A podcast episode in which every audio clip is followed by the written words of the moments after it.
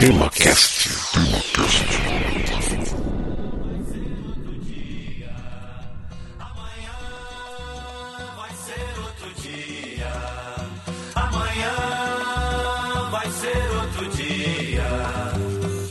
Hoje você é quem manda, falou, tá falado, não tem discussão, não. A minha gente hoje anda falando de lado e olhando pro chão, viu você?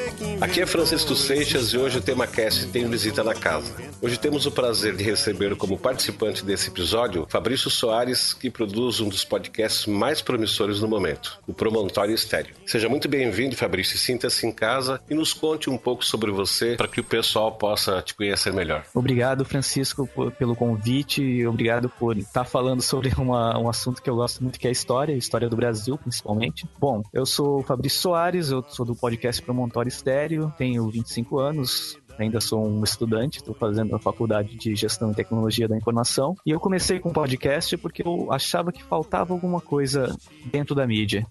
É um podcast que trouxesse a cultura e um pouco de, de entretenimento junto. Então eu comecei a fazer o Promontório Estéreo, que tem lá a sua dramatização, tem lá o seu conhecimento, e assim eu tentei juntar duas coisas que eu gosto muito. Ok, Fabrício, eu te agradeço bastante pela tua disponibilidade. Tenho certeza que a tua participação vai enriquecer um monte esse episódio que fala a respeito do regime militar, do golpe de 64, do poder dos militares no Brasil durante um bom período período da nossa história. Bom, nós vamos discutir a respeito desse assunto logo após a leitura de e-mails.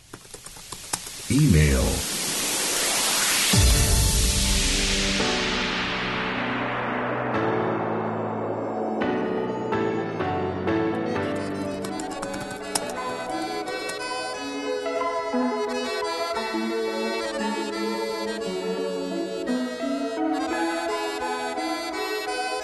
Aproveitar esse espaço para divulgar o TemaCast. Ele está em todas as redes sociais, no Facebook, no Twitter, no Google Plus e no iTunes Store. Os links estão na página do site. Lembramos ainda que o seu comentário e os seus e-mails são muito importantes para que a gente continue fazendo o trabalho que a gente se propôs a fazer. E vamos para o nosso episódio de hoje. Me lembrou Carlinhos.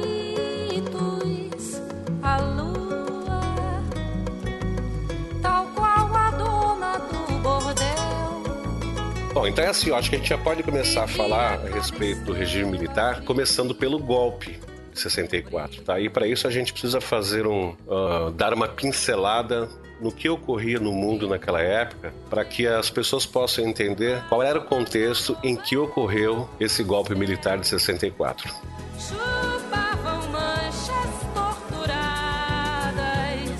Mundo vivia uma época em que a Guerra Fria estava bombando, né? Para quem não sabe, que eu duvido muito que alguém não saiba, mas para quem não, não souber, a Guerra Fria era basicamente o seguinte: eram dois blocos que dividiam o mundo. De um lado tinha a União Soviética e de outro lado tinha os Estados Unidos. A União Soviética comunista, que queria implantar o comunismo no mundo, e de outro lado os Estados Unidos, com a sua política intervencionista, queria salvar o mundo, o mundo livre assim chamado, das mãos do comunismo. Esse é o esqueleto né, da situação mundial.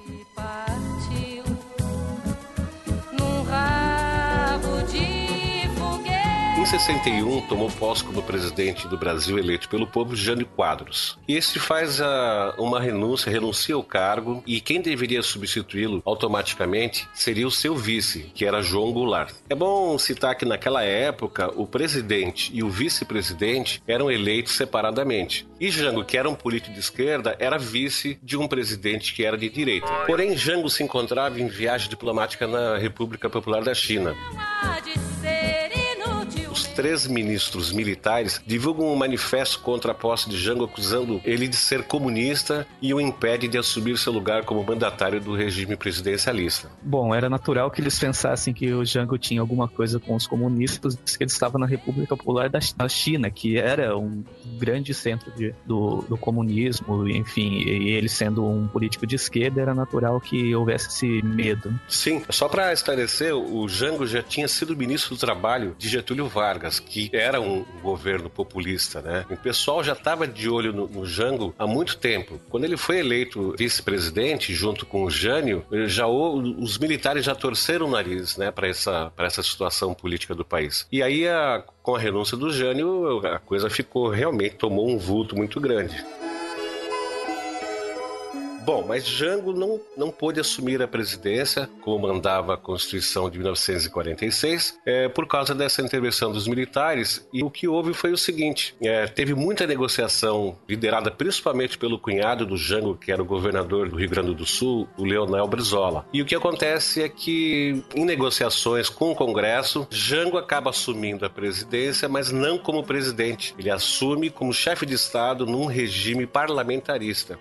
Era um, era dois, era cem. Era um... E ele fica enchendo o saco de todo mundo. Ele está constante atrito com a maioria conservadora do Congresso. Então, empresários fundam esse tal de IPs, que é o Instituto de Pesquisas Sociais, que, é, que tinha como objetivo, assim, fazer uma propaganda política para enfraquecer o Jango e que, de uma certa forma, já ia servir como uma alavanca para o golpe militar, que viria logo em seguida. Esse IPs fazia o quê? Criava filmes que eram exibidos em sessões de cinema, na, na hora do almoço, no intervalo das empresas, em pracinhas públicas do interior, e quem assumiu como diretor desse tal de IPs foi o Goberido Couto Silva, que depois, posteriormente, iria ser o criador do SNI, que era o Serviço Nacional de Inteligência, que foi um dos instrumentos utilizados com muito vigor durante o regime militar. Era claro, quase meio, era um canto falado sem contento, violência, viola, violento. Como Jango se opunha muito aos conservadores no Congresso, os militares começaram a ficar descontentes e passaram a se reunir com políticos que faziam oposição a Jango. Então, Preto vê que já existia uma coisa assim, Jango se opondo muito ao Congresso, por causa que a maioria era de conservadores. Os militares, apesar de eles terem conseguido fazer com que Jango não fosse o presidente, mas sim um chefe de Estado parlamentar, eles acharam que, que não era o suficiente, porque eles não queriam Jango de forma alguma. E foi um quebra-galho para os militares, mas eles estavam muito afim de que Jango caísse fora. Então, assim, os militares não queriam Jango no poder. Mas assim, já que não, não tem como evitar isso de cara, então ele que não seja presidente, seja só um chefe chefe de estado, um chefe de estado de um regime parlamentarista que onde o presidente não tem plenos poderes, né? Então a coisa fica desse jeito. Bom, e quem era chefe do gabinete parlamentarista era Tancredo Neves, que acaba renunciando em junho de 62. E com isso o sistema parlamentarista começa a, a se enfraquecer, tá? Então Jango propôs a antecipação de um plebiscito, onde ia convocar os eleitores a decidir sobre o sistema de governo. E os militares acharam isso excelente, certamente porque eles, eles tinham certeza de que o povo iria votar contra o presidencialismo. E o que acaba acontecendo é que no plebiscito de 1963, o povo optou pela a voto do regime presidencialista, onde cada 10 votos, 8 eram a favor do regime presidencialista. Então, João Goulart finalmente assumiu a presidência da República com amplos poderes e aí começa realmente uma fase que vai culminar na sua saída como presidente do Brasil na época. É, é impressionante porque aconteceu justamente que os militares, é justamente o oposto do que os militares acreditavam de maneira assim esmagadora. Foi, foi realmente um choque, eu acredito, para os militares da época. Sim, eles ficaram completamente sem chão, né? Porque eles, eles tinham plena certeza de que o povo iria continuar com o parlamentarismo. Tanto que quando Jango pediu esse plebiscito, eles até aplaudiram, eles até deram força e, e, ficaram muito felizes com essa opção de escolher, né? O que eles não sabiam é que no final das contas o Jango ia se fortalecer e permanecer com 80% da aprovação popular.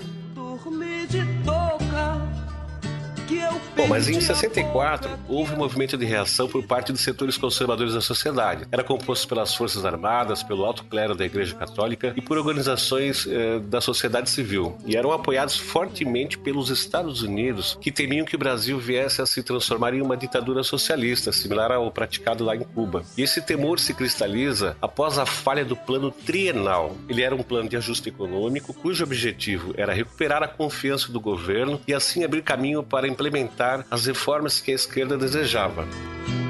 E que Durango Kid quase me Ele foi elaborado por uma equipe chefiada pelo economista Celso Furtado e o plano adotava medidas de austeridade para pôr ordem nas contas do governo, conter reajustes salariais e limitar a oferta de crédito. Mas o programa não conseguiu apoio dos sindicatos nem dos empresários e fracassou, tendo sido abandonado por Jango cinco meses depois. Tanto bem que já houve um fracasso na tentativa de Jango governar o país segundo o que ele julgava que era interessante para a população. E dessa forma ele acabava perdendo força, né? Culminaria até mais tarde na, na sua deposição.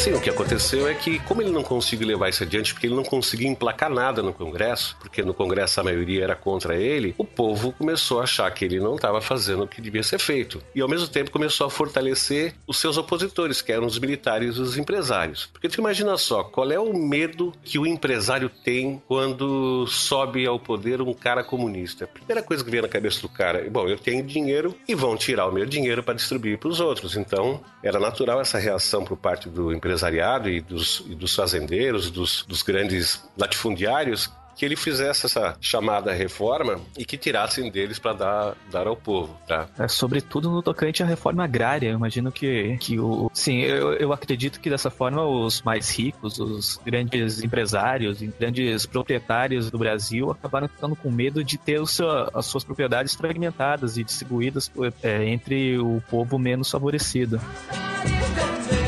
coisa não era só por aí, porque reforma agrária é um termo, né? É uma, é uma coisa que a gente ouve constantemente e não é novidade, todo mundo sabe que é minha reforma agrária, mas Jango tinha outras coisas, tipo assim, reforma agrária, reforma urbana, e aí alguém pergunta, que, que é reforma urbana, né? Porque até então nunca ninguém tinha falado em reforma urbana. Então isso causou um alvoroço no pessoal, porque se reforma agrária é pegar terras improdutivas e distribuir para quem quer produzir, reforma urbana é pegar o quê? Aí o povo começa a pensar, bom, é pegar uma das minhas três propriedades e distribuir. Eu tenho três, tem gente que não tem nenhuma, fico com uma e pega duas minhas e distribui. Então isso começou a trazer um, um desconforto na, na sociedade, inclusive já não era mais em cima do pessoal que tinha muito dinheiro, era em cima do pessoal da, da classe média, aquele cara que tinha uma casinha para morar e tinha uma outra casinha que ele alugava, entendeu? Então, repente, bom, vão levar que é meu para distribuir para os outros. Então começou a haver um descontentamento não só da elite que tinha dinheiro, como do, do próprio povo, né, da, do pessoal da classe classe média. Interessante citar o seguinte: os Estados Unidos nessa época, por causa dessa Guerra Fria, ele estava de olho em todos os países, assim como a União Soviética, e ele estava muito receoso que o Brasil se tornasse uma nova Cuba. Então, só, vale lembrar o seguinte: Cuba não era nada para os Estados Unidos. A única dor que os Estados Unidos sentia por Cuba ser comunista, ter ido para o lado comunista, é porque estava moralmente ofendido, porque ele perdeu. Mas Cuba é tão menor que o Brasil que dentro do Brasil cabem aproximadamente 78 Cubas. Sem falar que o Brasil é um país que tem uma potência de influência aqui na América Latina que é muito maior. Sim, com certeza. Então, assim, então o governo dos Estados Unidos, que na época era o presidente Kennedy, ele fala assim: não, a gente não vai deixar o Brasil se tornar uma nova Cuba, mas nem a pau. A gente vai fazer o que for possível porque seria assim realmente uma derrota para o comunismo e que certamente levaria todo o resto da América Latina para o comunismo. Acorda, amor. Eu tive um pesadelo agora. Sonhei que tinha gente lá fora batendo no portão que aflição. Então, nessa época em que Jango estava no poder, os Estados Unidos já estava assim muito preocupado. Tanto que ele manda para o Brasil, para ser embaixador, um cidadão chamado Lincoln Gordon, que passa a atuar de forma massiva como informante do governo dos Estados Unidos. Tudo o que acontecia aqui no Brasil era relatado diariamente para o presidente Kennedy lá nos Estados Unidos e ainda havia ligações telefônicas onde se discutia abertamente todos os acontecimentos do Brasil na área política. Eu não gosto de passar vexame, chame, chame, chame, chame, ladrão. E aí teve outra coisa, a certeza de que o Brasil estaria à beira do comunismo se estabelece quando o líder do governo do Jango, um tal de Bocaiúva Cunha, que era um deputado, declara em inglês na televisão que se os Estados Unidos invadisse Cuba, o Brasil certamente apoiaria o governo de Fidel Castro, porque os Estados Unidos estava prestes a, a invadir Cuba para afugentar de lá o comunismo. Acorda, amor. If American troops are sent against Fidel Castro, you are going to have the whole country of Brazil.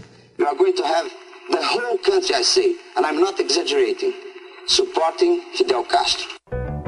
Que o bicho é brabo e não sossega. Evidentemente que se um chefe do governo, se um aliado de Jango fala uma coisa dessa, e em inglês ainda, que é não precisa nem de tradução, fica bem claro para os Estados Unidos que Jango é um baita de um comunista, né? Não discuta à toa, não reclame, clame, chame lá, clame lá, chame, chame o ladrão, chame o ladrão, chame Então o realmente ladrão. não tinha mais eh, motivo nenhum para que os Estados Unidos não, não fizesse uma campanha muito forte para apoiar todos aqueles que estavam contra o João Goulart. Então já era uma questão de honra. E o que acontece? O Kennedy morre assassinado em novembro de 63 e assume o seu vice, que era o Lyndon Johnson, que mantém a política sobre o Brasil exatamente como seu antecessor. Quer dizer, não mudou, mudou o presidente, mas não mudou absolutamente nada. Continuou a mesma coisa. Os Estados Unidos mandando muito dinheiro, para IPs, financiando IPs. É, aliás, os Estados Unidos já financiava uma outra entidade chamada IBAD, que foi criada em 1959. IBAD era o Instituto Brasileiro de Ação Democrática, exatamente para comprar políticos, já desde 59, e financiando propaganda anti-Jango, porque os Estados Unidos não queriam o Jango no poder nem a pau. A gente quer sua alma de prazer. A gente quer ter muita saúde. A gente quer viver a liberdade. A gente quer viver felicidade. Aí inúmeras entidades anticomunistas foram criadas naquele período. O seu discurso associava o Goulart e o seu governo ao perigo comunista ou perigo vermelho. Tá? Esse discurso, que até fins de 63 ficou confinado a setores de extrema direita, conquista rapidamente o maior espaço e acaba por servir de cimento da mobilização anti-Goulart. Isso propiciou uma unificação de setores heterogêneos numa frente favorável à derrubada de Goulart. Então tu percebe que assim, existia uma posição militar contra o Jango, existia uma posição de, de empresariado contra o Jango, existia na população quem não gostasse do Jango, evidentemente, e de repente a coisa começa a convergir e formar um bloco que era contra Jango. No dia 13 de março de 64, foi realizado um comício em frente à Estação Central do Brasil, na cidade de Rio de Janeiro, perante 150 mil pessoas. Esse número, inclusive, não é muito certo, porque em algumas fontes fala 150 mil, em outras fontes fala 300 mil pessoas. De qualquer maneira, não eram algumas pessoas, era bastante gente, né? E Jango se infla nesse discurso e decreta que vai nacionalizar refinarias de petróleo e ainda decreta a desapropriação para fins de reforma agrária de propriedades à de ferrovias, rodovias e zonas de irrigação de açudes públicos. Ou seja, tem uma rodovia 50 quilômetros de um lado vai ser desapropriado, 50 quilômetros para o outro lado vai ser desapropriado. Isso vale para ferrovias, rodovias, zonas de irrigação de açudes, ou seja, aí ele foi aclamado pelo povo que estava ali, mas ele trouxe uma baita desestabilização maior ainda por parte daqueles que eram proprietários. É, ele comprou uma briga com gente grande, né? Exato, aí ficou, desencadeou-se uma crise no país e a economia já estava meio desordenada e o, e o panorama político muito confuso, né? Ah, e os militares faziam uma pressão imensa sobre ele e a partir do dia 25 de março houve então uma rebelião dos marinheiros. Então é, é uma coisa interessante a ser discutida assim, ó. Dentro do regime militar, não regime político militar, dentro de um quartel, dentro da hierarquia militar, hierarquia é o que comanda o negócio. O superior manda no, no que está abaixo dele e o, e o que está abaixo obedece e não tem essa conversa. Então foi uma coisa assim, muito surpreendente, porque os, os marinheiros, que são o pessoal que está lá embaixo, dentro da hierarquia, eles se rebelaram e se amotinam no sindicato dos metalúrgicos da- do então estado da Guanabara, reivindicando o reconhecimento de sua entidade representativa, porque muitos deles queriam inclusive participar, queriam participar da vida política do país. O que, que faz então os comandantes do- dos militares? Eles enviam fuzileiros navais para esse local para prender esses rebelados, esses marinheiros. E o que acontece quando eles chegam lá? Eles acabam aderindo à revolta. Tá, então houve uma quebra da hierarquia e da disciplina na Marinha, que acabou sendo um argumento decisivo a favor do golpe militar para poder restabelecer a ordem. E os Estados Unidos, que já vinha patrocinando organizações e movimentos contrários ao presidente e à esquerda no Brasil durante o governo de João Goulart, participaram da tomada do poder, principalmente através de seu embaixador no Brasil, tal do Lincoln Gordon, e do adido militar, um Vernon Walters. E os Estados Unidos haviam decidido dar apoio armado e logístico aos militares golpistas, caso esses enfrentassem uma resistência armada por parte de forças leais a Jango. Os Estados Unidos achavam que assim que fosse tomar o poder, tirar Jango, que ia ser um rio de sangue. Evidentemente, eles, eles calcularam isso baseado neles, né? Eles não podiam supor que a coisa fosse ocorrer como acabou ocorrendo, mas vamos ver como é que ficou esse negócio.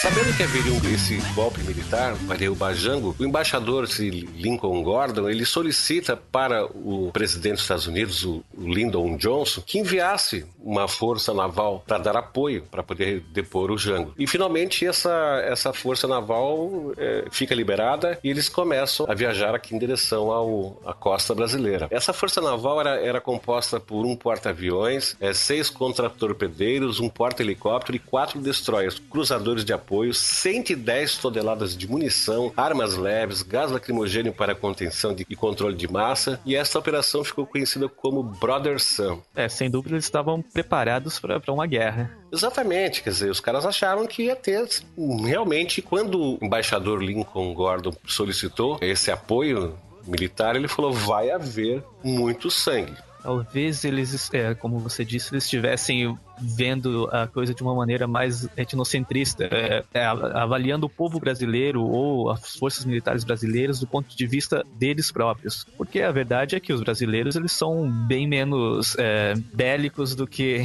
do que o povo americano, pelo menos a população em geral essa revolta Sim. comunista é, não aconteceria como aconteceu, por exemplo, na União, na União Soviética, em que o povo é, de maneira geral, eu acredito, mais politizado e mais engajado em, em revoltas e em movimentos dessa forma. Sem dúvida, sem dúvida. Bom, então diante disso, com o start lá, com o ok dos Estados Unidos mandando essa força naval para cá, para a costa brasileira, que eles iriam chegar ali na costa brasileira entre Santos e Rio de Janeiro.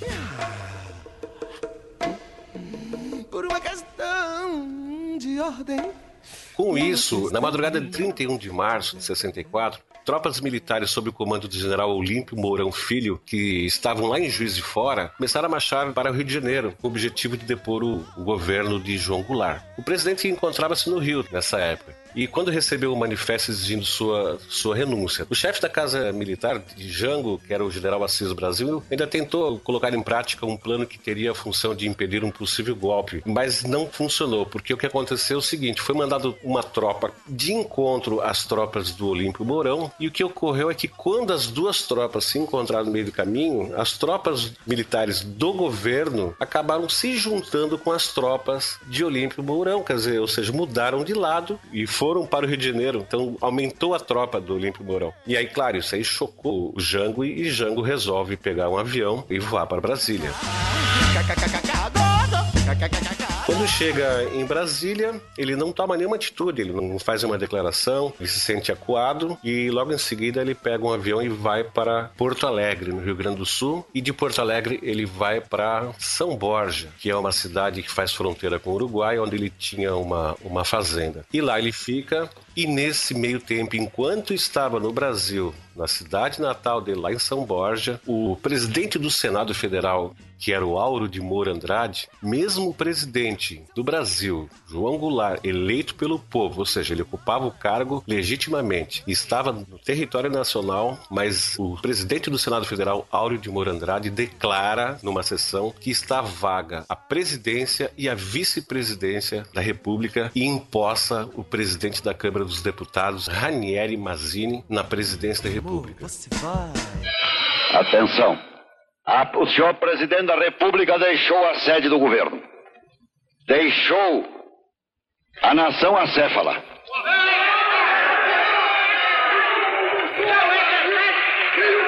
Numa hora gravíssima da vida brasileira,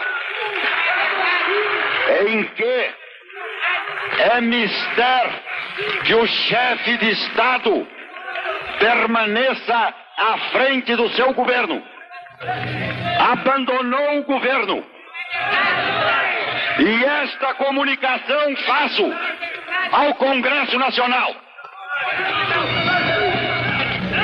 Esta cefalia, esta cefalia configura a necessidade do Congresso Nacional como poder civil imediatamente tomar a atitude que lhe cabe nos termos da Constituição brasileira. Para o fim de restaurar nesta pátria conturbada a autoridade do governo e a existência de governo. Não podemos permitir que o Brasil fique sem governo abandonado.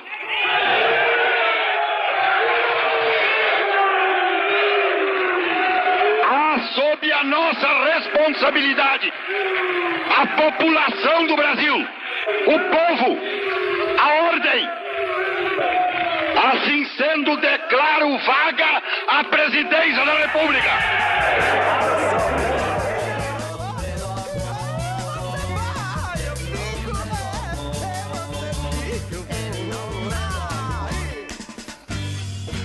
Estão comigo, comigo, comigo, muito. Isso causou uma revolta até mesmo dentro dessa sessão onde ele faz essa declaração, mas realmente não teve jeito. E o Ranieri Mazzini assume como presidente provisório do país. No dia 2, ou seja, no dia seguinte, ocorre a Marcha da Vitória, na cidade do Rio de Janeiro, garantindo apoio popular à deposição do presidente João Goulart. Agora vamos dar uma paradinha aqui, Fabrício, vamos, vamos, vamos falar um pouco a respeito disso. O cara tá fazendo um, um comício em frente à estação da Central do Brasil dizendo das reformas que ele vai fazer. O povo tá lá ululante. Aí o cara é deposto depois de alguns dias e tem uma marcha da vitória na cidade de Janeiro garantindo apoio popular à deposição do presidente João Goulart. Isso me faz pensar do que, que nós somos feitos, cara. Sabe? Que tipo de índole, que tipo de alma que nós temos enquanto cidadãos, né, desse país chamado Brasil. Realmente isso me soa muito estranho isso aí, mas na verdade houve uma marcha da vitória, tá? Então quer dizer, o povo estava nas ruas comemorando a deposição do seu presidente legítimo, que foi deposto de forma incorreta, vamos dizer assim. Bom, então fica Ranieri Mazzini como presidente da República na falta do Jango. E o que ocorre é o seguinte, que no dia 11 de abril de 1964, o Congresso Nacional elege o Marechal Humberto de Alencar Castelo Branco, até então chefe do Estado-Maior do Exército, para tomar posse como primeiro presidente do regime militar em 15 de abril de 1964, cargo que ele exerceria até março de 67.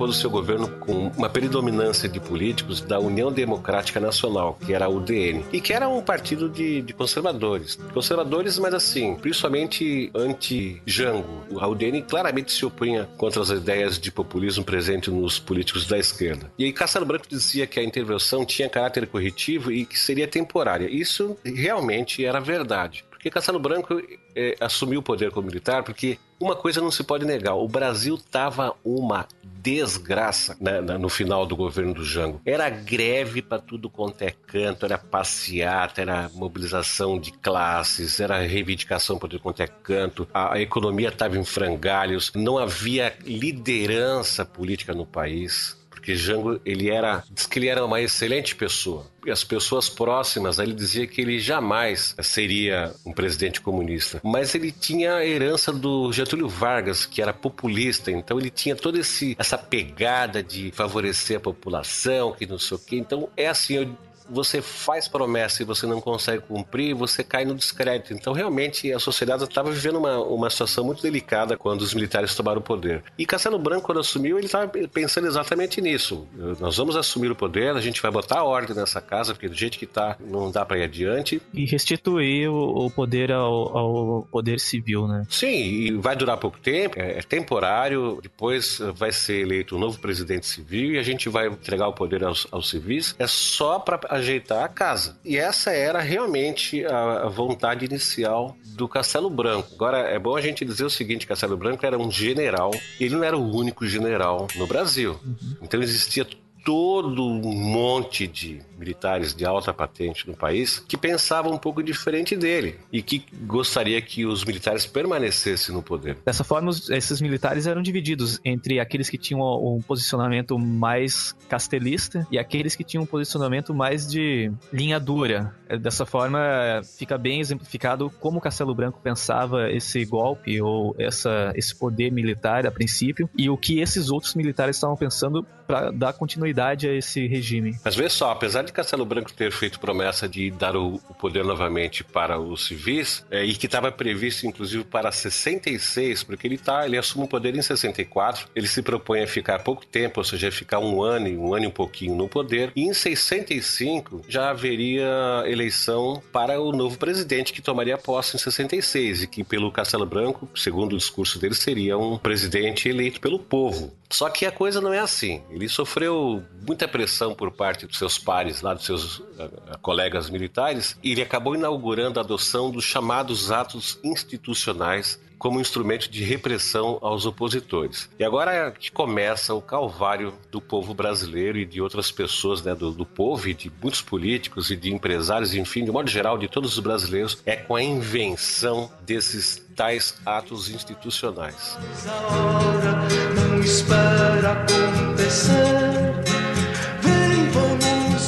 Só para ter uma ideia, no dia 9 de abril de 64, Castelo Branco, esse que ia ficar pouco tempo, ele declara o ato institucional número 1, um, o chamado AI-1, que dava poderes ao governo, ou seja, para ele mesmo, para convocar o Congresso e se reunir em dois dias, dois dias, cara, para escolher o presidente da República em eleição indireta. Então o povo não vai votar para presidente, é indireta. Deu ao novo presidente, que é o próprio Castelo Branco, durante 60 dias poderes para caçar mandatos legislativos e suspender direitos políticos por 10 anos.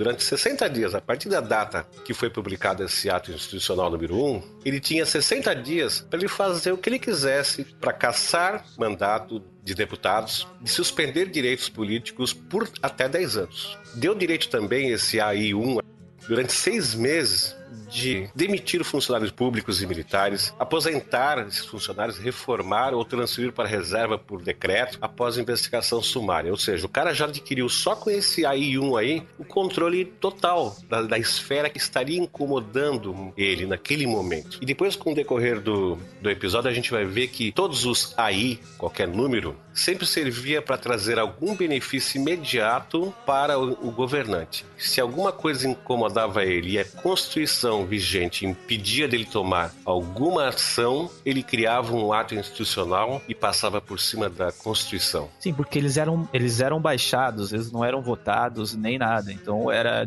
dito, vai ser assim dessa forma e todo mundo tinha que aceitar, porque eles eram, eles vinham de cima e ninguém tinha autoridade para negá-los. Não espera acontecer.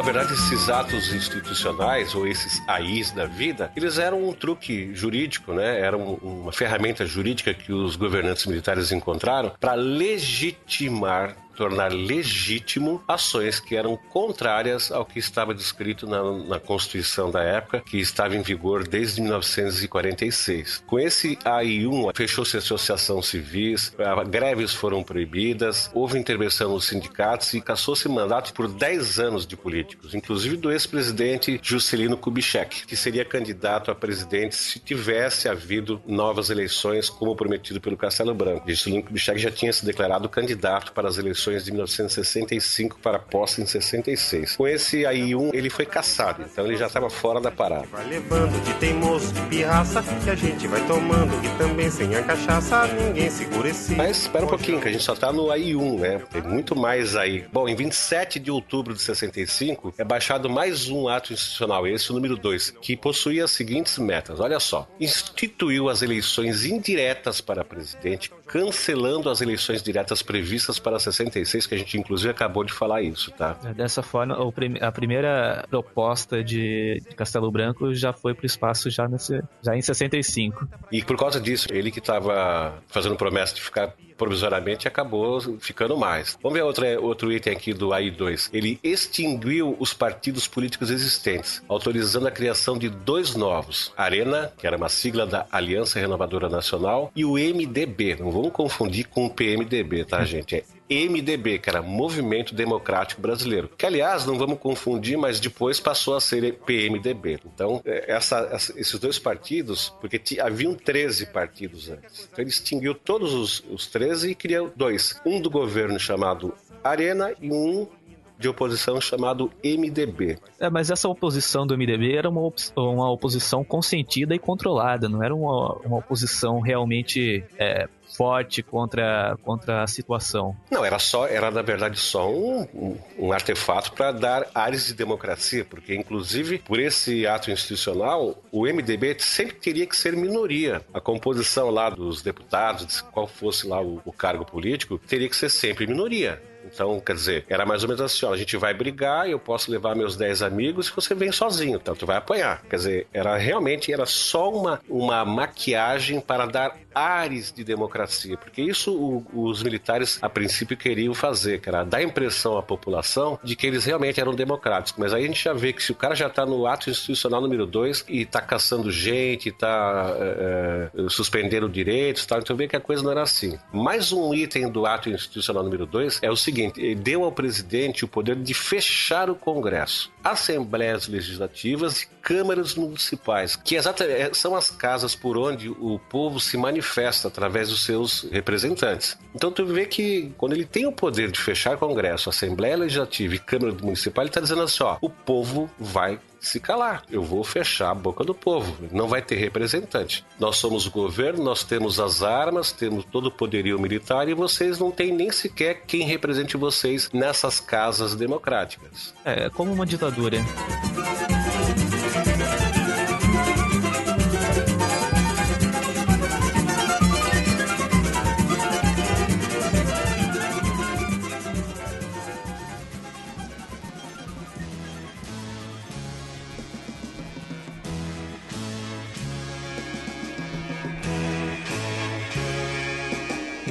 Caminhando contra o vento sem A outra coisa do ato institucional número 2 foi o seguinte: ele res- restabeleceu temporariamente poderes para o presidente aplicar punições a funcionários, caçar mandatos parlamentares e suspender direitos políticos. Mas você fala, mas peraí, mas eu já ouvi. Não, isso aí foi do ato institucional número 1, um, só que valia só por 60 dias. No número 2, ele revalidou.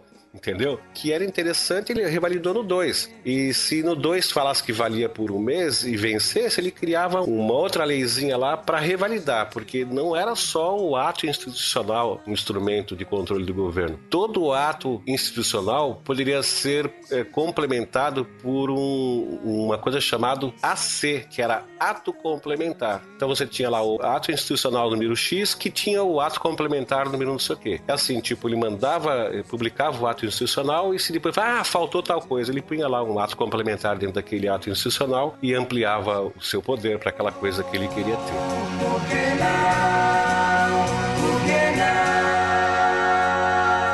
Bom, nas eleições estaduais, vê bem, estaduais, porque até então, através de, de ato institucional, ele já tinha declarado que o presidente ia ser eleito indiretamente, mas ainda continuava eh, eleição direta para, para governadores e Prefeitos. prefeitos e, e vereadores, enfim, para o resto tava, ainda estava direto. Mas nas eleições estaduais de 65, o governo militar é pego de surpresa, porque a oposição venceu as eleições em estados bem populosos, como Minas Gerais e Guanabara. Guanabara era um estado que mais tarde seria incorporado ao atual Rio de Janeiro. Espera um pouquinho. Então eu estou incomodado. Eu achei que a oposição ia vencer eleições nos estados e venceu. Então deixa eu ver o que, que eu vou fazer. Isso não, não tá legal, não tô gostando disso. Ah, já sei. Eu vou editar e publicar um ato institucional. E dessa vez foi o tal do número 3. Nada no bolso nas mãos, eu quero seguir vivendo. O que que fazia o 3? Ele estabelecia estabelecia que os governadores e vices seriam eleitos indiretamente por um colégio eleitoral, formado pelos deputados estaduais. Também estabeleceu que os prefeitos de capitais seriam indicados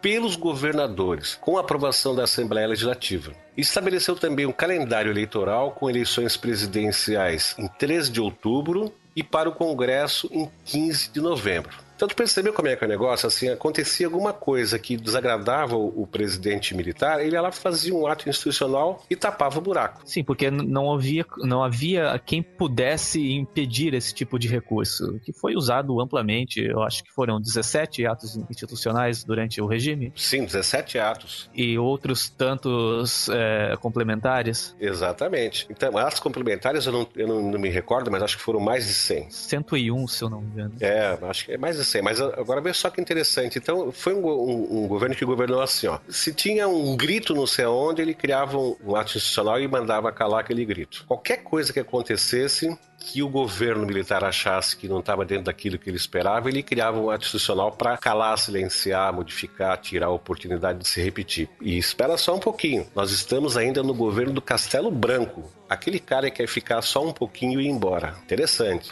né? Mas acontece que é o seguinte, né? Se está apertando, dói. E com a pressão do governo, somada às cassações de deputados estaduais, a Irena elegeu 17 governadores. No dia 3 de outubro, foi eleito o Marechal Arthur da Costa Silva, ministro da Guerra de Castelo Branco e para vice Pedro Aleixo, deputado federal eleito pela UDN, então da Arena, né? Porque o UDN passou a ser Arena quando entrou em vigor o bipartidarismo. E o MDB, na época, que era a oposição, né, fictícia, se absteve de votar nas eleições em protesto. Agora, a gente falou do nome de um cara aqui chamado Marechal Arthur da Costa e Silva. É bom a gente falar um pouquinho desse cara para a gente saber do que se trata. Se o Marechal Castelo Branco, que era um cara que veio para ficar pouco e ir embora, já tinha baixado três atos institucionais que estava ferrando com todo mundo, ia entrar em ação e entrar em cena agora o Arthur da Costa e Silva, que era o seguinte: ele era ministro da guerra de Castelo Branco e ele mandava muito como ministro. Ele era uma, da, uma das pessoas que fazia pressão para que Castelo Branco ficasse linha dura. E esse cara vai chegar no poder, ele vai ser o segundo presidente militar do Brasil dessa época. Mas vamos lá, no dia 12 de outubro foram caçados por um período de 10 anos seis deputados do MDB, entre os quais Sebastião Paz de Almeida, do antigo PSD, e Doutel de Andrade, do antigo PTB. Eram tudo partido de esquerda, tá? No dia 20 de outubro foi editado o Ato Complementar 24, estabelecendo o recesso parlamentar até 22 de novembro. Em 15 de novembro foram feitas as eleições legislativas, ficando a Arena com 277 assentos contra 132 do, do MDB. Então, evidentemente que o governo ainda ficou com maioria na Câmara, né?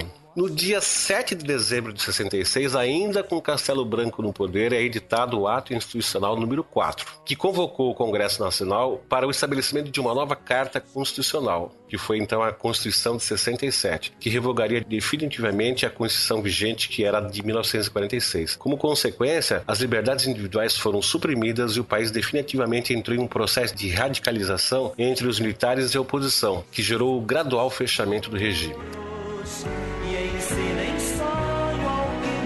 Então, se até agora Castelo Branco só estava dando pitaco e fazendo proibições aqui, caçando ali e tirando direito do povo de eleger os seus representantes, agora o regime militar partia por um fechamento. Alguém pode falar assim, mas fechar o que mais? Então vamos ver o que é que se pode fechar mais. No processo sucessório do presidente, Castelo foi pressionado a passar a faixa presidencial. Vou repetir pressionado a passar a faixa presidencial para o general da linha dura, Arthur da Costa e Silva, que até então era o seu ministro da guerra. É, é interessante notar que, apesar de toda essa repressão, o Brasil ele não era uma, uma ditadura como a gente imagina, uma ditadura alemã, uma ditadura russa ou soviética. É, eles, os militares estão preocupados em não manter uma única pessoa no, no poder, porque eles, eles tinham conflitos entre eles também como, como a gente comentou, tanto é, Castelo Branco e Costa e Silva, eles eram diferentes entre eles. Eles tinham, uhum. tinham maneiras diferentes de pensar sobre o regime no Brasil. E manter um único comandante até o final teria fomentar uma disputa entre os próprios militares. Se perpetuar no poder pode ser feito de duas maneiras, ou pela pessoa ou pela ideologia. A pessoa com a ideologia, evidentemente. Então vamos dar só exemplo aqui: Cuba. Fidel Castro entrou para ficar até morrer. Ou então assim, que nem foi o caso dos militares aqui no Brasil. Mudava a pessoa, mas a ideologia era a mesma. A ideia era a mesma. A ideologia, a ideia de, de, de governar era a mesma governado por militares, não sei o que, não sei o que. O que aconteceu entre Castelli e, e Costa e Silva é que Castelo, apesar de ter usado recursos aí dos AIs da vida, a gente vai ver que ele foi bem bonzinho até, porque quando entra esse Costa Silva a coisa fica um pouquinho mais, mais é, difícil de engolir. É o primeiro presidente da chamada linha dura. Castelo Branco, assim que ele deixou a presidência, ele acaba morrendo de um acidente aéreo, cara, muito mal explicado nos inquéritos militares, que ocorreu em 17 de julho de 67. O cara deixou o governo e morreu. Só só que é o seguinte, ele deixou o governo, mas ele continuava sendo militar, continuava sendo lá marechal. Ele estava tentando organizar, junto com o senador Daniel Krieger, um movimento contra o endurecimento do regime. Então ele passou a ser inconveniente para o novo governo, que era o do Costa Silva. Aí o cara realmente morreu é, de forma nada clara, né? O ex-ministro da guerra, né, então, o Marechal Costa Silva, teve o seu nome indicado pelas Forças Armadas, poxa, que novidade, né? E referendado pelo Congresso Nacional, que também que outra novidade, né? A, mai a maioria era tudo prata da casa. E no dia 15 de março de 67, ele é empossado no cargo de presidente da República. E com a sua posse começa a vigorar a Constituição de 1967. Ele deixa o cargo no dia 31 de agosto de 69. Com predominância de ministros militares, havia um civil que era o paulista Antônio Delfim Neto, que era então ministro da Fazenda. Com o ministro da, da Fazenda, Antônio Delfim Neto, as taxas de inflação caíram nos primeiros anos do governo, reaquecendo a economia e aumentando a presença de investimentos estrangeiros no país. Aí alguém pode falar assim, poxa vida, que bacana, né? Então os militares estavam fazendo a coisa certa. Uhum. No campo político, porém, não havia sinal de retorno a, democracia plena, tá? Os militares defendiam um endurecimento maior do regime e a chamada linha dura seguiu o seu rumo. Vieram as perseguições políticas é, em missões organizadas pelos órgãos de segurança do governo. Uma onda de protestos surgiu em todo o país com enfrentamento direto entre as forças de segurança contra os manifestantes pró-comunismo. Porque aí o que aconteceu é o seguinte: aí quem era comunista, cara, resolveu dar as caras, entendeu? Porque até então o Jango era um comunista, ele não pode ficar no poder. Derrubaram o Jango, entrou os militares e começaram a endurecer, apertar, apertar, apertar. E os comunistas falaram: bom, então ok. Agora tanto faz você ser comunista ou não, então agora vamos dar as caras e vamos se opor a esses caras. Então os militantes de esquerda e os estudantes, eles iam em. Organiz... criavam organizações subversivas e acabavam fazendo que acontecesse grandes manifestações reivindicatórias e de contestação ao regime. E a intolerância e as desavenças eram comuns. As patrulhas ideológicas organizadas pelos comunistas agiam nas escolas, clubes e sindicatos. Então tu vê como é que era o panorama. Governo endurecendo lá a maneira de lidar com o país e os comunistas ou simpatizantes se unindo, se organizando para se oporem a esse governo né, de linha dura. É, de maneira geral, esse fechamento acabou inflamando ainda mais a, a, aqueles comunistas que estavam de, de, alguma maneira escondidos ou que de repente não precisavam se mostrar tanto. É que polarizou a coisa, né? Mas assim, ó, no início do governo Costa Silva, os protestos estavam disseminados por todo o Brasil, o que provocou o endurecimento, o recrudescimento do Estado. Na mesma proporção, a oposição que em muitos casos já estava na clandestinidade havia algum tempo, começou a radicalizar suas ações com assaltos a banco, ataques a soldados para roubar o roubo de armas e sequestro de líderes militares. Inclusive não só líderes militares, né? houve inclusive o sequestro de um de um embaixador é, mais, mais adiante um sequestro do embaixador americano. A violência da ditadura militar começou a fazer suas vítimas, sobretudo contra o lado opositor ao regime, que eram os guerrilheiros, comunistas, estudantes liberais. Os confrontos entre grupos antagônicos se intensificaram, com revoltosos de um lado e os apoiadores do regime de outro. No governo estavam oficiais da linha dura e as ruas eram dominadas pelas greves dos operários e movimentos estudantis. Então, tu percebeu como é que ficou a situação? Né? Quando o Jango estava no poder, por muito discurso dele pouca atitude, porque ele não conseguia levar adiante nada daquilo que ele queria fazer, o povo acabou ficando revoltoso e, e greve, não sei o quê, e de repente assume os militares endurecem no governo e a situação passa a ser a mesma coisa, né? Porque como a gente viu aqui nessa, nessa descrição, o pessoal passa a ir pra rua, a fazer protesto, a ter greve. O país estava de novo virado numa baderna. É, aquela, aquela situação é, de uma, um, um povo mais pacifista acabou se revertendo, porque o povo acabou com a repressão pegando em armas e tentando, à base da força, retomar algum, algum direito que, tal, certamente já tinha sido uhum. é, tomado. Sim. Bom, então assim, agora a gente vai falar do ato institucional número 5. Essa é a nossa estrela dos AIs, tá? Mas antes de falar dele, eu queria. Uh, vou até ler uma definição aqui do que seria um ato institucional. A gente já discutiu lá acima, falamos, mas eu quero, eu, eu faço questão de ler isso aqui, ó. O ato institucional foi um mecanismo jurídico criado pelo regime militar, utilizado como meio de legitimação e legalização das ações políticas dos militares, estabelecendo para eles próprios diversos poderes extraconstitucionais. Entre 64 a 69, foram decretados 17 atos institucionais regulamentados por 104 atos complementares foram editadas pelos comandantes em chefe do Exército, da Marinha, da Aeronáutica ou pelo presidente da República, com respaldo do Conselho de Segurança Nacional. O governo divulgou que seu objetivo com esses AIs né, era combater a corrupção e a subversão. Só queria fazer uma observação aqui nesse negócio. Vamos ver quem é que editava, quem é que baixava, quem é que criava e editava e publicava esses AIs. Vamos ver a relação. Comandantes em chefe do Exército, da Marinha, da aeronáutica ou pelo presidente da República com o respaldo do Conselho de Segurança Nacional. Bom, vamos simplificar isso, cara. Era editado e, e, colocado em vigor pelos militares, cara, porque tudo que foi lido aqui é militar. Sim. Era, de certa é. forma, era o executivo é, subindo acima do judiciário e do legislativo pior do que isso, né? Indo acima da Constituição, né? Substituía, tirava o que estava escrito na Constituição e substituía pelo que interessava para eles. Mas vamos falar então do famosíssimo AI-5. Aliás, ninguém se refere a ele como ato institucional número 5, sem documentários mais formais. É, é o AI-5.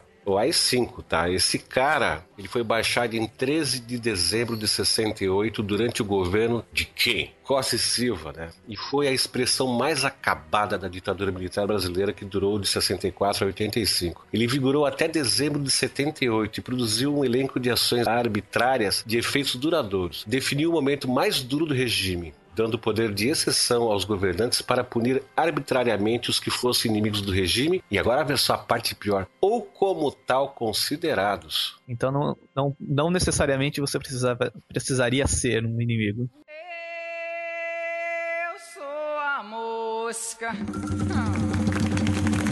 que pousou em sua sombra. Não, né, nessa época, com esse AI-5, houve um surgimento muito grande, cara, de dedo duro, entendeu? Porque bastava eu chegar e falar assim: olha, o Fabrício é comunista. Tu tava ralado, tu tava ferrado, entendeu? Então, é quase como aquele clima do livro 1984, em que você está constantemente sendo observado e sendo, de certa forma, avaliado. Bom, ô, Fabrício, mas só que o seguinte, até agora eu falei o seguinte, que cada vez que o governo criava um, um AI, né, um ato institucional, é porque ele se via ameaçado por alguma coisa. Então ele criava um ato institucional para poder trancar, barrar, proibir, para manter a, a, mão na direção do país ainda, né, segundo os seus preceitos. Então vamos ver o que, que fez com que o AI-5, que de longe foi o pior dos atos institucionais que já teve aqui nesse, nesse país, no regime militar, vamos ver o que por que, que ele apareceu?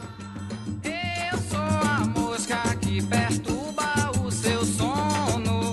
Eu sou a mosca no seu quarto, a zumbis. A gota d'água para a promulgação do AI-5 foi o pronunciamento do deputado federal Márcio Moreira Alves, do MDB, Estamos falando de oposição ao regime militar, que fez o seguinte: no dia 2 e 3 de setembro de 68, lançou um apelo para que o povo não participasse dos desfiles militares de 7 de setembro e para que as moças, entre aspas, ardentes de liberdade, se recusassem a sair com oficiais. Na mesma ocasião, outro deputado do MDB, o Hermano Alves, escreveu uma série de artigos no jornal Correio da Manhã considerado como provocações pelos militares. E aí o ministro do Exército e o presidente da República, Costa Silva, atendeu aos apelos de seus colegas militares e do Conselho de Segurança Nacional e declarou que esses pronunciamentos eram ofensas e provocações irresponsáveis e intoleráveis. Aí que fez o, o, o governo? Chegou no Congresso e pediu a cassação dos dois deputados. Seguiram se dias tensos no cenário político, que foram entrecortados pela visita da Rainha da Inglaterra ao Brasil. E no dia 12 de dezembro, a Câmara recusou, por uma diferença de 75 votos e observação, e com a colaboração da própria Arena, que era o partido do governo, o pedido de licença para processar Márcio Moreira Alves e caçá-lo, portanto. No dia seguinte, foi baixado o AI-5 entendeu como é que funcionava? O presidente pede para caçar dois deputados porque eles falaram coisa que eles acharam que devia falar. É, o Congresso diz que não vai caçar. Aí o presidente chega e faz o seguinte: cria o AI-5 que autorizava o presidente da República em caráter excepcional e, portanto, sem apreciação judicial, a decretar o recesso do Congresso Nacional intervir nos estados e municípios, caçar mandatos parlamentares, suspender por 10 anos os direitos políticos de qualquer cidadão, decretar o confisco de bens considerados ilícitos e suspender a garantia de habeas corpus. No preâmbulo do ato, ato institucional, dizia-se ser essa uma necessidade para atingir os objetivos da revolução, com vistas, isso entre aspas, né, com vistas a encontrar os meios indispensáveis para a obra de reconstrução econômica, financeira e moral do país. No mesmo dia foi decretado o recesso do Congresso Nacional por tempo determinado. Só em outubro de 69 é que o Congresso seria reaberto para referendar a escolha do general Emílio Garrastazu Médici para a presidência da República e sucessor de Costa Silva. Esse AI-5, cara, ele fez o seguinte: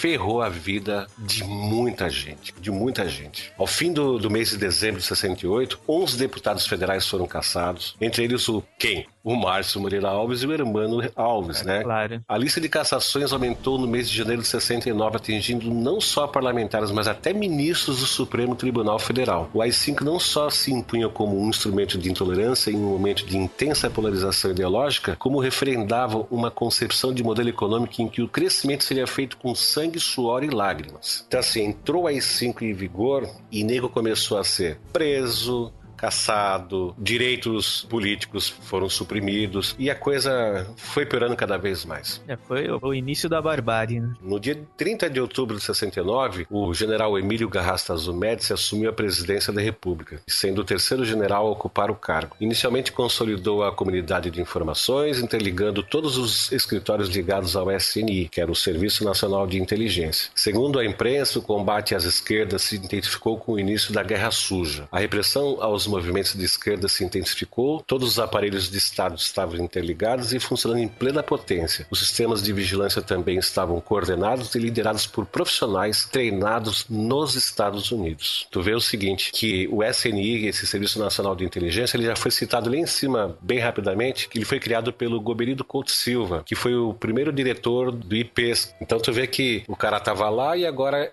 ele foi ele que criou o SNI, que veio a ser uma ferramenta de grande utilidade para a repressão militar. Logo no início do governo do Garraça Azul, começou a propagação de propaganda institucional visando a elevação da moral da população.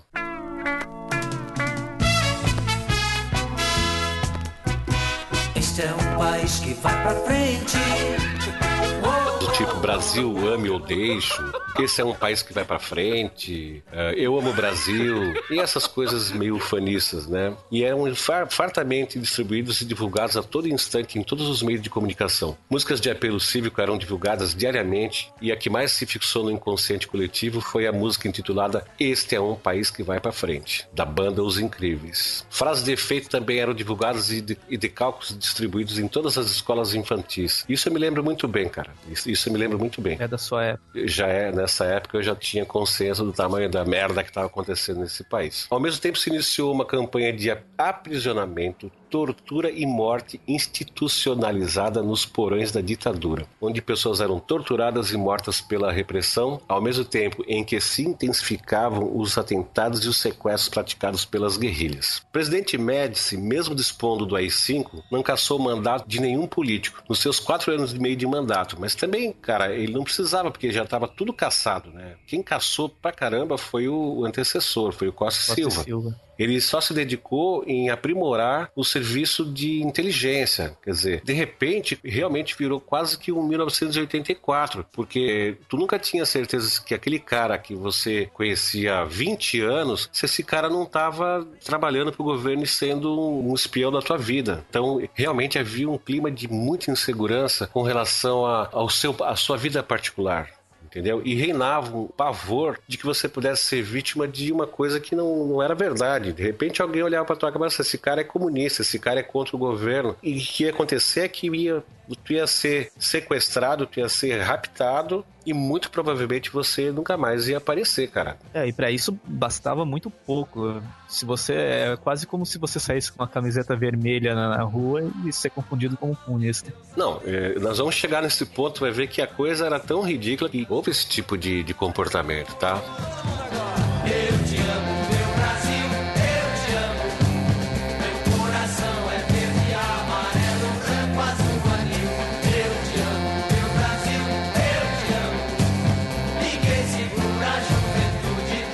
Mas vamos falar um pouquinho mais do MEDS, tá? O primeiro Plano Nacional de Desenvolvimento, que vigorou de 72 a 74, definiu as prioridades do governo Médici, que era crescer e desenvolver, aproveitando a conjuntura internacional favorável. Neste período, o Brasil cresceu mais depressa que os demais mercados latino-americanos. Foram atingidos altos índices de desenvolvimento econômico sob a, a ideia do surto de progresso que o país estava vivendo. O governo anunciava à população o milagre econômico ou milagre brasileiro, projeto conduzido pelo então ministro da Fazenda, Delfim Neto. Com a abertura do país ao capital estrangeiro, dezenas de empresas multinacionais se instalaram no Brasil e os grandes fazendeiros passaram a produzir para exportação. Ah, o grande beneficiário, na verdade, do milagre brasileiro foi o capital estrangeiro e as empresas estatais que se expandiram muito durante o regime militar, especialmente a Petrobras, a Vale do Rio Doce e a Telebrás. Sufocada a economia nacional privada, pequenas e médias empresas perdiam espaço e o endividamento externo crescia. Os trabalhadores, por sua vez, tinham seus salários aviltados, porém estando a inflação baixa até que a crise do petróleo ocorresse em 1973. Então, Fabrício, tu vê que, que coisa interessante, né? Então havia assim todo um, um aparato de publicidade que o governo militar fazia no sentido de convencer o povo de que o país era um, um baita de um país, que o Brasil era um país assim, né, fantástico, que finalmente nós encontramos o nosso destino, que é crescer, que é ser maravilhoso, que é isso, que é aquilo outro. E na verdade, quem estava se favorecendo eram ah, as empresas multinacionais que vieram para o Brasil. Enquanto isso, o Brasil pegava dinheiro que nem louco para fazer obras monumentais. É, faraônicas, eu diria.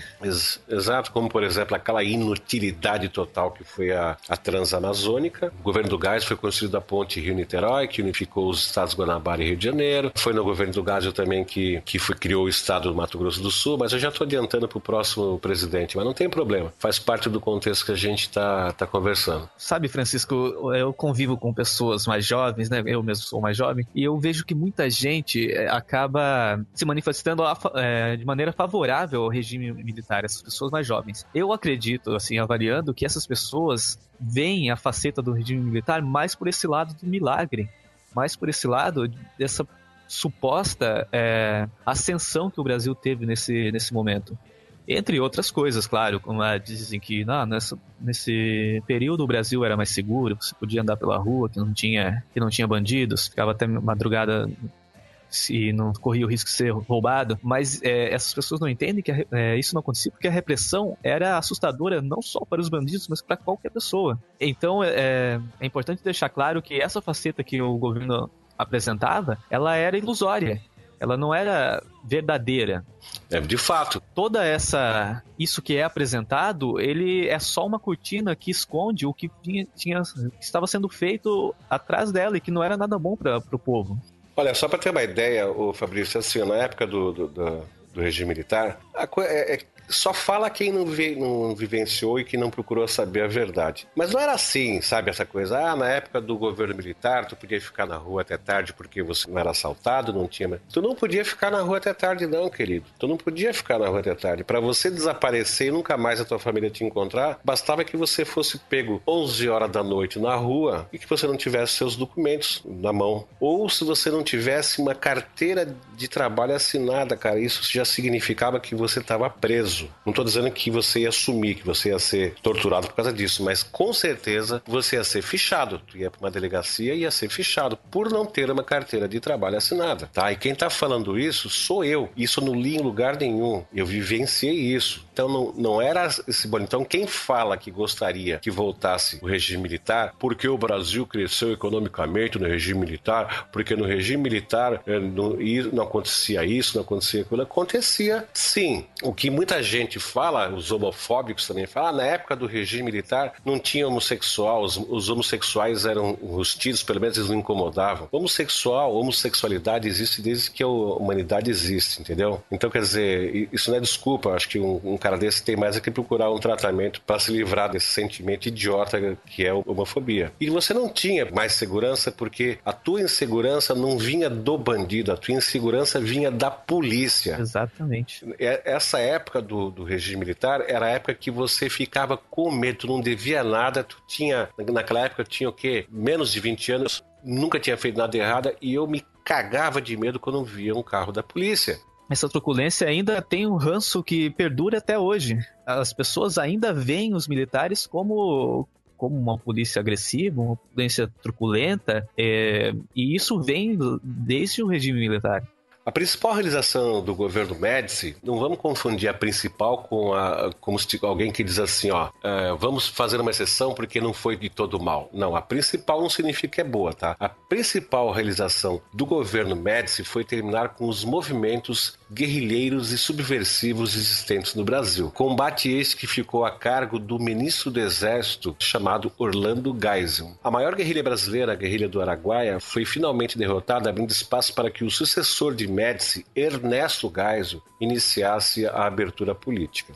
Geisel então assume o governo e fica de 74 até 79, período esse de ajustamento e redefinição de prioridades. Grave endividamento externo, flutuações de desempenho, dificuldades inflacionárias e mais tarde a recessão. O milagre econômico começava a chegar ao fim. Segundo analistas econômicos, o crescimento da dívida externa mais a alta dos juros internacionais associados à alta dos preços do petróleo após a guerra do Yom Kippur no Oriente Médio somaram-se e desequilibraram o balanço de pagamentos brasileiro. Consequentemente, houve o aumento da inflação e da dívida interna. É bom citar assim uma coisa que a gente pulou, que em 1973 teve uma crise mundial de petróleo por causa dessa guerra do Yom Kippur no Oriente Médio. Então, claro, ficou ruim para todo para tudo quanto é país, e o brasileiro que vinha se endividando loucamente para poder criar aquela ideia ufanista de que era um país que ia para frente, de repente viu que secou dinheiro de empréstimo e havia uma crise mundial muito mais grave para o Brasil, que era um país endividado. E aí os militares começaram a pensar assim: ah, eu não estou gostando mais de brincar de ser presidente. É, começa-se a abertura. Exatamente. Bom, com esses fatores, o crescimento econômico que era baseado no endividamento externo começou a ficar cada vez mais caro para a nação brasileira. Apesar dos sinais de crise, o ciclo de expansão econômica iniciado em meados de 69 não foi interrompido. Os incentivos a projetos e programas oficiais permaneceram. As grandes obras continuaram alimentadas pelo crescimento do endividamento, como a ponte Rio-Niterói, necessária para a fusão dos estados do Rio de Janeiro e da Guanabara, que se deu em 75. A Transamazônia, aquela que a gente já falou, e as grandes hidrelétricas, Tucuruí, Itaipu, etc., também é de Ernesto Gás o projeto de lei que cria o estado do Mato Grosso do Sul.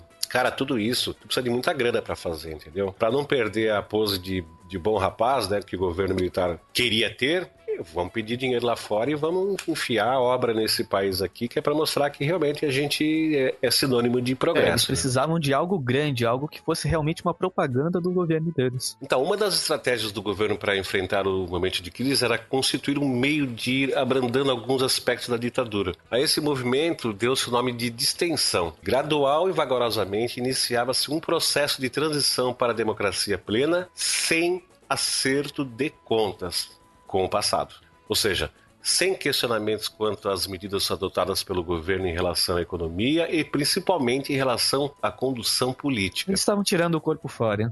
É, exatamente. Geisel chamava a essa distensão de abertura lenta, gradual e segura, a fim de não criar atritos com militares de linha dura que não queriam a abertura política. Então tu vê que a- os militares que apoiavam endurecimento, queriam endurecer ainda mais. Na verdade, o que eles queriam era ficar no, no poder, né? Então o Geisel teve que ter um jogo de cintura, né? Diz, não, não é uma abertura lenta, é lenta, tá? É gradual e é segura. Ele propõe o quê? A transição de uma maneira que, olha, quando a gente entregar o governo novamente para vocês, civis serizinhos inferiores e incapazes, não venham para cima da gente querendo fazer acerto de contas, tá? Então, quer dizer, era o critério para praticamente dizendo assim, ó, se a gente entregar o poder novamente para vocês, vocês não vão vir atrás da gente. Então, essa era a proposta inicial do, no governo Gás de começar a, a pensar em pegar o chapéu e cair fora, né? Sim, porque eles não queriam ser responsabilizados também por todos os problemas que estavam acontecendo. Com a crise econômica veio a crise política nas fábricas, no comércio e repartições públicas. O povo começou um lento e gradual descontentamento. Iniciou-se uma crise silenciosa onde todos reclamavam do governo. Claro, né? Reclamavam em voz baixa, sempre com a mãozinha na boca e também das atitudes do governo. Então havia um descontentamento e muita reclamação, mas não era ninguém na televisão ou no rádio falando mal do governo, era tudo na boca pequena. A onda de descontentamento crescia inclusive dentro dos quadros das próprias Forças Armadas, pois os militares de baixo escalão sentiam na mesa de suas casas a alta da inflação. É, só estava se dando bem mesmo, cara, general, coronel, os oficiais de alta patente, porque até os soldados, cabos, sargentos, os praças, né, eles estavam se ferrando que nem o povo, cara. Eram eles que batiam nos presos, eram os, os, os praças que punham a mão na, na sujeira, mas o salário deles continuava, o soldo deles continuava, uma porcaria, né? Então eles começaram a sentir também no, na própria pele que, pô, pera pouquinho. Então vê só a situação, o governo percebe que os militares de baixo escalão estão descontentes. Opa, tá minando o meu alicerce, né? É, a base tá se tá ruindo. Existia um general linha dura um tal de Silvio Frota, que era então do Ministério do Exército, que foi expurgado do governo. Mas por que, que ele foi expurgado? Ele foi expurgado porque ele se opôs a Geisel com essa tal dessa distensão política, dessa abertura lenta, gradual e segura. Ele tentou, opa, a coisa não vai ser assim. Então Geisel, para mostrar quem é que mandava no galinheiro, exonerou esse cara. Pô, Cara, exonerar general é de uma humilhação para esse militar que não dá para medir, entendeu? É, sim. Isso simbolizava o retorno da autoridade do presidente da República, né, sobre os militares, e, em especial é, os militares, é, enfim, o exército. O que o Geisel quis fazer com isso é mostrar assim, ó, quem manda nesta merda sou eu. Eu ainda sou o presidente da República, né? Se tu é general, mas eu sou o presidente da República, eu tô acima de ti, eu vou mostrar para todo mundo, incluindo para ti mesmo, que quem manda aqui sou eu. Tu tá exonerado, cara. Pega a tua pastinha e vai para casa. Coisa que era impensável antes. Isso foi o, o passo mais importante no processo de abertura política para que pudesse ocorrer, porque o lá e estancou o primeiro movimento que apareceu, né, vindo de, de, um militar de alta patente e que ocupava um cargo importante no Ministério do Exército. O cara exonerou com isso ele, ele, ele estancou. Bom, ninguém vai se opor a essa gradual abertura porque senão eu mando embora. Eu dou um bico no fiofó e o cara vai ter que cair fora.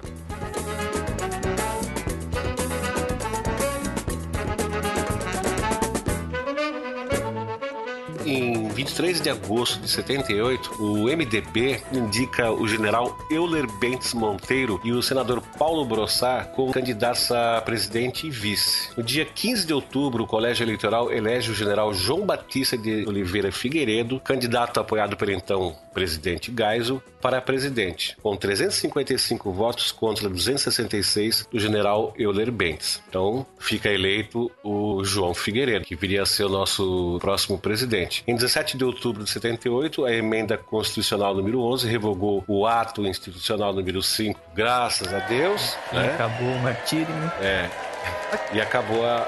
Já tinha feito estrago além do que precisava. Quer dizer, não precisava de nenhum estrago, mas já tinha feito muito além de que, do que um país pudesse suportar. Em 79 é lançada a anistia, caminho direto à redemocratização e à reforma partidária, que pôs fim ao bipartidarismo. Isso já em 79. Então sai fora. Em 78 às 5, em 79 é, é restabelecido o pluripartidarismo, né? Deixa de existir a Arena e o MDB. A Arena simplesmente deixa de existir e o MDB passa a se chamar PMDB, que é essa coisa que a gente, que a gente vê nos dias de hoje. Né? Aí, né? Mas essa, essa anistia, ela, ela servia para todo o cidadão brasileiro, mesmo para os militares? Era uma coisa assim: chega, paramos por aqui. Ah, mas é, o o governo militar matou meu filho. Não, não, não, esquece, porque também a gente não vai querer te prender, porque a senhora tem uma carinha de comunista, mas a gente não vai te prender e a senhora não reclama do teu filho que desapareceu, porque se ele desapareceu é porque ele não deve ter feito coisa boa. Era, a anistia ela era para os dois lados, entendeu? Então, ela não serviu como, digamos, uma vingança para o povo que estava sendo oprimido. Não, era, era a anistia na verdade era uma coisa assim, ó, nós vamos sair do poder, só que a gente é, vai perdoar todo mundo que, que fez coisas contra a gente, né, que se opôs ao nosso governo e vocês não vão nos cobrar nada pelos atos que nós tomamos para combater a, o comunismo, a subversão no país. Era um tipo assim, ó, apagamos tudo que aconteceu e começamos do zero. É, é para isso que servia a anistia, tá? Sim. Com a nova estrutura política em 1982 no país, os militares encontraram dificuldades para manter-se no poder. Aí tu vê já que a coisa começa a ficar degringolada, já que as eleições diretas para governadores elegem 10 da oposição, incluindo os de São Paulo, Rio de Janeiro e Minas Gerais, que são os, os maiores colégios eleitorais do país. Com a posse do João Figueiredo, João Batista de Oliveira Figueiredo, e a crise econômica mundial aumentando aceleradamente, a quebra da economia de muitos países, inclusive do Brasil, se iniciou. As famosas medidas ortodoxas impostas por Delfim Neto e pelo banqueiro ministro Mário Henrique Simons da Economia vieram agravar ainda mais a situação monetária do país, fazendo o PIB despencar 2,5% em 1983. Então tu vê só que toda aquela, aquela enchida de balão, né, o milagre econômico brasileiro, etc, etc, era só realmente uma fachada, porque na primeira apertada que teve, uma crise mundial, crise do petróleo, não sei o quê, e com a, a dívida do Brasil astronômica, Uma apertadinha e o PIB do país despenca 2,5% em 1983, que não é pouca coisa. Durante o período de 83 e 84, surge um movimento civil de reivindicação por eleições presidenciais diretas no Brasil, que ficou conhecido como Direta Já. A possibilidade de eleições diretas para o presidente da República no Brasil se concretizou com a votação da proposta de emenda constitucional Dante de Oliveira pelo Congresso. Entretanto, a proposta foi rejeitada, frustrando a sociedade brasileira. Ainda assim, os adeptos do movimento conquistaram uma vitória parcial em janeiro do ano seguinte, quando Tancredo Neves foi eleito presidente pelo Colégio Eleitoral. Então, o final do governo militar de 64 culminou com a hiperinflação e grandes partes das obras paralisadas pelo sertão do Brasil. Devido ao sistema de medição e pagamento estatal, as empreiteiras abandonaram as construções, máquinas, equipamentos e edificações. Então, é, é isso aqui é bem interessante. Imagina, vamos fazer obra aqui, vamos abrir estrada ali, vamos fazer uma transamazônica que vai ligar o nada absolutamente infinito, vamos não sei o que, não sei o que, não sei o que, e dá-lhe empreiteira, e dá-lhe empreiteira, dá-lhe empreiteira, e pega empréstimo lá fora, e divida o país, não sei o quê. Aí quando o governo chega e fala assim: olha, nós vamos passar gradativamente o poder para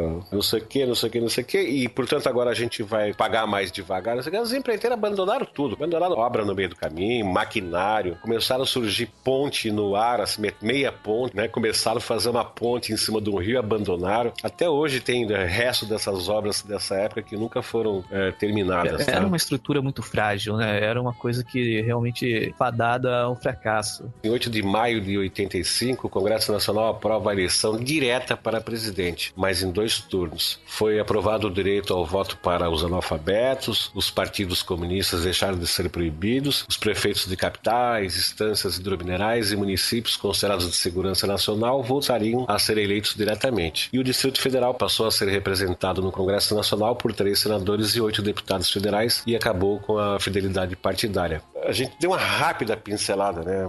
Fabrício, porque a gente, a gente começou falando do lado Jango, por que, que os militares chegaram no poder. Depois a gente deu um passeio também muito rápido, cara, muito rápido pela atuação dos presidentes, né, dos militares que foram cinco que ficaram no poder. Mas assim, mesmo tendo falado tanta coisa, não chega nem, nem a 3% do que poderia ser dito. Mas também não é o objetivo de, desse episódio ir tão fundo. De repente, numa outra oportunidade, a gente pode, se o ouvinte tiver algum interesse, fizer alguma sugestão, a gente pode até fazer uma abordagem com uma lupa em um do, dos pontos dessa história.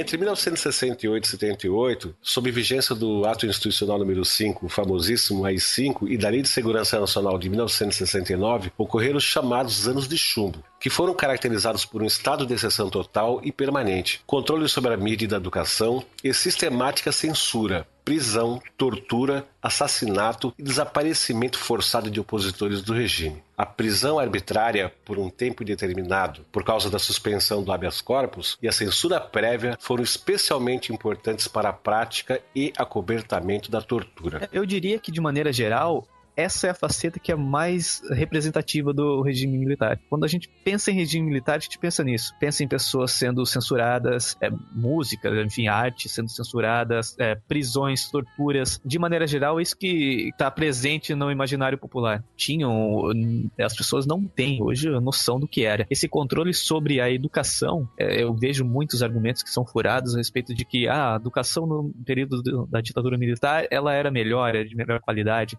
Só que essa educação, ela era elitizada, então nem todas as pessoas tinham é, como alcançar é, essas escolas. Então a escola era melhor, mas não era para todos. Hoje em dia a gente tem uma educação que é falha, mas de certa maneira é, existe uma pulverização maior dessa educação. É, a gente tem o Paulo Freire, que tinha um, um sistema que que visava ensinar a, de maneira mais até populista a, a educação para as pessoas, mas o próprio Paulo Freire também teve que se exilar, porque ele era, digamos, um inimigo do Estado, ele é considerado um comunista. O, o Promontório Estéreo fez um podcast sobre o Paulo Freire, e o primeiro comentário que eu recebi no, na rede social foi: que ele era um comunista de merda. Então, é, então, hoje em dia ainda perdura essa ideia de que a educação era melhor no regime militar, mas na verdade ela só era mais centralizada, mais elitizada. Esse episódio especial me agradou bastante e eu acho que você pode complementar as informações que você está recebendo aqui ouvindo esse episódio que ele fala a respeito do Freire. É realmente muito interessante. Obrigado, obrigado. Pai,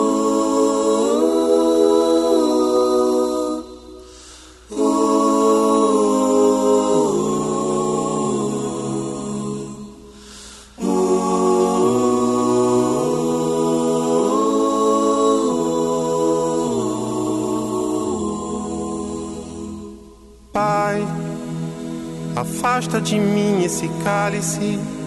Pai, afasta de mim esse cálice.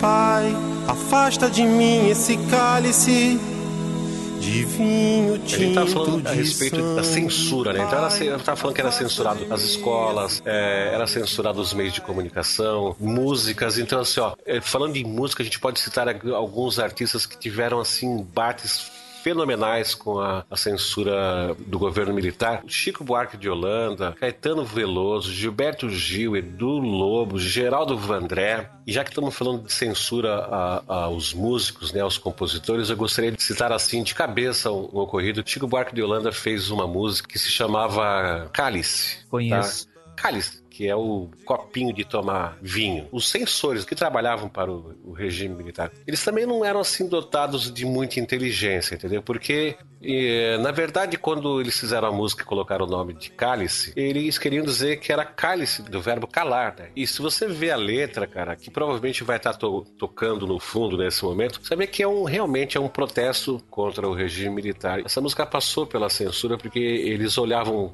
para o papel, mas não conseguiram entender o sentido daquela palavra cálice. E depois eles foram atrás do, do Chico Buarque, que estava fazendo um show, se não me engano, em São Paulo, e o censor chamou ele no canto e falou: Tu não vai cantar essa música? Ele falou: Por quê? Porque senão você vai preso. Ele falou: Bom, então vamos fazer o seguinte: então eu vou cantar a música e depois vocês me prendem. E cantou a música e foi preso. Me atordoa, atordoado eu permaneço atento na arquibancada pra qualquer Você pode ver momento. como é que era o embate entre a censura e os artistas. Muitos deles acabaram se exilando ou sendo exilados. Chico Buarque, se eu não me engano, foi para para fora do país também, não me recordo. Sei que Caetano foi para Londres, é, acho que o Gil também. Ah, As pessoas se mandaram. Eu tô falando só dos artistas, tá?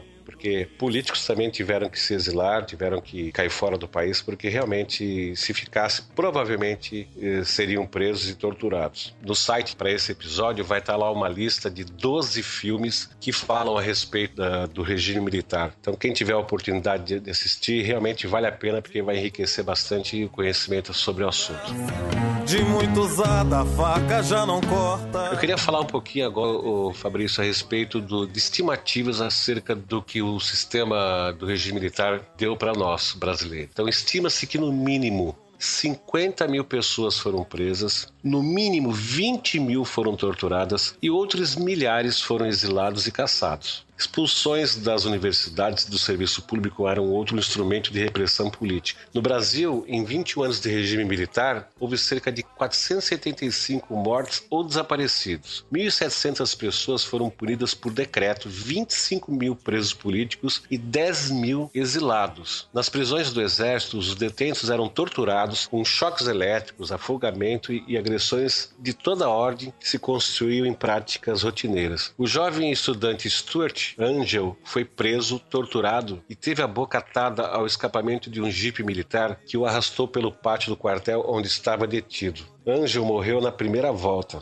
Isso é só para dar um exemplo da tirania, perversidade e sadismo com que os militares e os seus agentes lidavam com a vida do cidadão brasileiro. A política econômica e social do regime militar também é criticada pelo crescimento da desigualdade socioeconômica e da extrema pobreza entre 64 e 85. A política salarial do governo prejudicou a alimentação da população. Estudos mostram que entre 63 e 75 a desnutrição passou de um terço para dois terços da população brasileira e a desnutrição absoluta chegou a atingir 13 milhões de pessoas, aproximadamente um sétimo da população. Em resposta a esse problema, o governo baniu a palavra fome da mídia. Então percebes que o estrago não foi pequeno, não foi, não foi pouco, não. Pobreza e a miséria e essa, e essa síndrome do cachorro vira-lata que o brasileiro tem, muitas vezes é, parte dela tem a sua origem ou foi agravada nessa época no Brasil. O regime não se restringia ao campo político, reuniões ou manifestações públicas. Músicas, peças teatrais, filmes e livros eram censurados. Na imprensa, nenhuma notícia que criticasse o governo ou revelasse suas práticas era veiculada. Censurado diariamente, o jornal O Estado de São Paulo depois resolveu utilizar os espaços com trechos de Os Lusíadas, de Luiz Vaz de Camões, clássico da literatura portuguesa do século XVI. Não, e é, além de Os Lusíadas, era frequente que se publicassem é, receitas de bolo é, e outras coisas que ficava muito claro para o leitor que ali existia alguma coisa que foi censurada. Porque era é, a- artigo de primeira, de primeira página, receita de um, sei lá, um bolo de laranja. É, obviamente aquilo não deveria estar, não deveria estar ali. Usada, a faca já não corta. Como é difícil, pai, abrir a porta. Aí no dia 18 de julho de 68, integrantes do Comando de Caça aos Comunistas, o conhecido CCC, grupo de extrema direita, invade o Teatro Ruth Escobar em São Paulo, espanca o elenco da peça Roda Viva, ferindo todos os integrantes, alguns com certa gravidade. A polícia, embora chamada, nada fez além de um boletim de ocorrência. A ditadura acabou por asfixiar a cultura nacional. Muitos artistas buscaram espaço para suas produções e muitos outros deixaram o país para poderem é, ou praticar a, sua arte ou simplesmente para não morrerem num porão sujo, encardido, mo- morto por um sádico a serviço do regime militar. Como aconteceu com aquele repórter, o Vladimir Herzog, que houve até uma comoção quase nacional com um suposto suicídio que ele haveria cometido. Mas que depois ficou claro que não foi suicídio nenhum. Sim, mas imagina, o cara que conseguiu. Eu não sei se é possível. Pra mim, eu acho. Eu, se um dia resolvesse me enforcar, cara, eu ia pegar um lugar onde, depois que eu me, lança, me lançasse no ar, os meus pés não tocassem no chão, porque. É, no eu- mínimo, eu, né? Eu acho meio difícil, cara, você dobrar a perna pra morrer enforcado, né, cara? Acho que isso é uma coisa que. Eu tenho, se alguém que está ouvindo eh, tem condições de, de afirmar eh, se, se isso é possível, por favor, faça-nos saber, porque eu acho que a, o próprio instinto de, de sobrevivência faz com que você coloque o pezinho no chão e erga o corpo. Né? E o cara se enforcou pendurado numa janela que estava a 1,20m de altura. Então, quer dizer, realmente é complicado. de sangue. Como é difícil acordar calado. Se na calada da noite eu me dano. Mas então vamos voltar aqui para a coisa. Olha só, foi proibida toda e qualquer exibição em território nacional de filmes, reportagens, fotos, transmissão de rádio e televisão que mostrassem tumultos em que se envolvessem estudantes, cara. Livrarias, bibliotecas e casas de intelectuais foram visitadas, visitadas entre aspas. Todos os livros que falassem sobre comunismo, socialismo ou reforma agrária eram apreendidos. Nessa época, chegou-se ao cúmulo de se cometer espatafúrdios, como apreender livros sobre qualquer assunto pelo simples fato de se ter a capa vermelha ou um nome de autores russos. Em Ibiúna, São Paulo, no dia 12 de outubro de 68, durante o 30 Congresso da União Nacional Estudantil, da UNI, a polícia invadiu a reunião e prendeu 1.240 estudantes. Muitos são feridos, alguns gravemente. Quando levados para a prisão, são torturados e muitas moças abusadas sexualmente pelos policiais. Aqueles que tentam protestar contra a violência são espancados e humilhados publicamente. Os familiares que, que tentam entrar com habeas corpus são fichados pelo SNI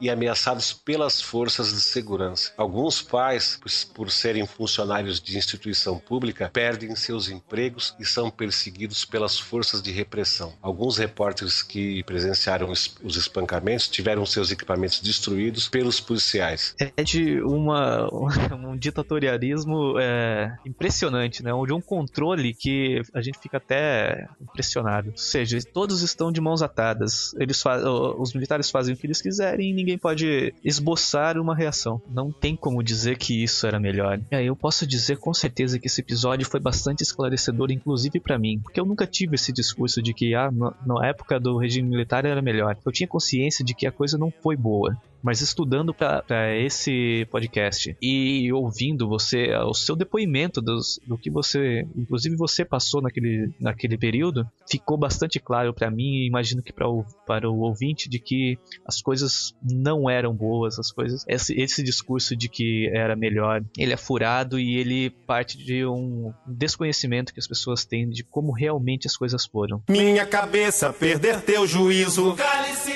Quero cheirar fumaça de óleo diesel. Me embriagar até que alguém me esqueça. cálice.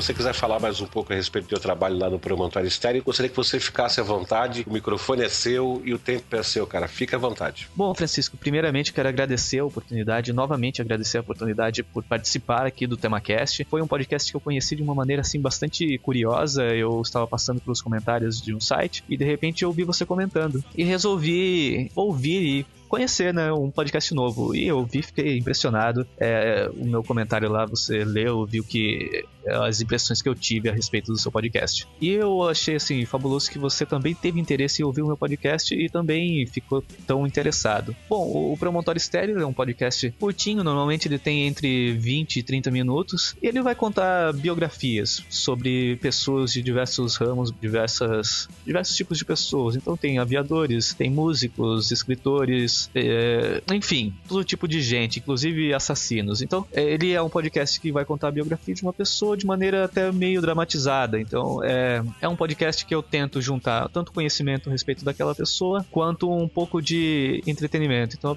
a, a pessoa vai ficar imagino que vai se sentir imersa naquele universo que eu tento criar.